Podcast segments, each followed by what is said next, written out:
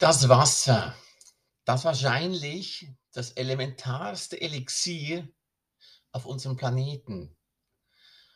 Wasser ist aber doch nicht gleich Wasser. Wenn wir uns vorstellen, Wasser aus der Quelle eines Berges, klar, frisch, mineralhaltig, fein zum Trinken, richtig kraftvoll. Und das Wasser, das wir bekommen aus den PET-Flaschen, das irgendwo gereinigt aus einem See oder woher auch immer kommt, aufgearbeitet, vielleicht mit Kohlensäure versetzt worden, ist doch nie dieses Wasser, das es wirklich von der Natur gibt. Dieser Unterschied, die Energie, die wir aus dem Wasser nehmen und eben auch die Information, die das Wasser beinhaltet. Da ja unser Körper ebenfalls aus 70, gut 70 Prozent aus Wasser besteht und wir uns das Wasser zufügen als Grundbedürfnis, wo unser Körper braucht, ist es doch gerade viel wichtiger und so essentiell zu schauen, was für eine Qualität von Wasser wir uns zuführen. Denn die Information in diesem Wasser nehmen wir ja ebenfalls auf und das wiederum gibt eine Resonanz in unserem Körper, in unserem Zellbewusstsein. Also wenn ich ständig nur Wasser ab PET-Flaschen zum Beispiel trinke, oder sogar noch destilliertes Wasser so aus einem Brita-Filter, das schon bereits fast tot ist, keine Mineralien, nichts mehr drin hat. Ja, wie soll ich meinem Körper dann eine wunderbare Nahrung zuführen, wenn ich ihm dessen solche noch sogenannte Wasser gebe, die einfach nicht mehr viel beinhalten oder im Gegenteil vielleicht Schadstoffe beinhalten.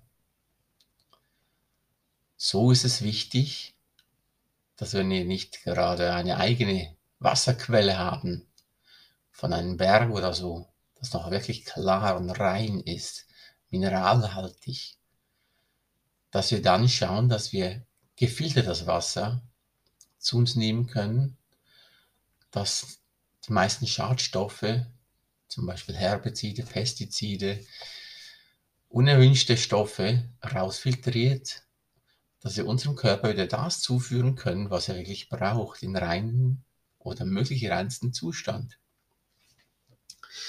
Nichtsdestotrotz Wasser ist etwas eine, das wir trinken. Das andere ist Wasser auch eine Energiequelle, die uns wieder hilft dazu zu führen, überlegen, was für eine Qualität hat denn Wasser überhaupt von der Energie her, von der Eigenschaft. Ich kann baden darin, ich kann schwimmen darin, ich kann mich treiben lassen, ich kann im Flow sein, ich kann mit dem Strom schwimmen. Das ist auch ein Thema mit dem Wasser. Wenn ich gegen den Strom schwimme, brauche ich umso mehr Kraft. Wenn ich schneller sein will als das Wasser, braucht es auch wieder einen riesen Aufwand. Also es ist doch gelassener im Leben, sich vom Strom des Lebens treiben zu lassen. Das Wasser in der Stille wollen wir nicht sein wie Wasser? Wasser kann hart sein und doch fließt es zwischen den Fingern durch. Sein wie fließendes Wasser, unaufhaltsam mit der Energie, fast unüberwindbar. Wasser kann stürmisch sein, mit Hilfe des Windes, aufbrausend, aber dann wieder still und klar wie einem Bergsee. tiefgründig ebenfalls, verborgen in der Tiefe, unerfahrene Schätze, geborgen, un, verborgene Schätze. Haben wir die nicht auch in uns, diese verborgenen Schätze? Wie können wir doch uns so viele Male vergleichen mit Wasser? Und Wasser ist ja auch ein Informationsspeicher. Also können wir zum Beispiel auch zur Heilung oder zur Erquickung das Wasser mit gewissen Mineralien zum Beispiel und sonstigen Informationen versetzen und es dann trinken, so dass wir wieder diese Informationen auch in uns hineinflößen können.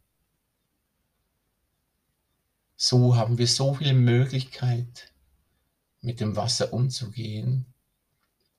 Im Sommer bringt es Erfrische, gefroren, kann man drüber laufen, Eislaufen.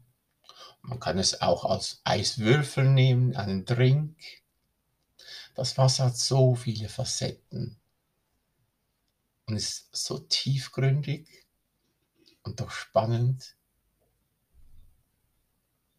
und einfach schön. Wasser hat so viele Qualitäten. Wollen wir sein wie das Wasser? Ich finde es unglaublich. Wasser begeistert mich persönlich schon seit Kinder an. Es hat mich immer wieder angezogen.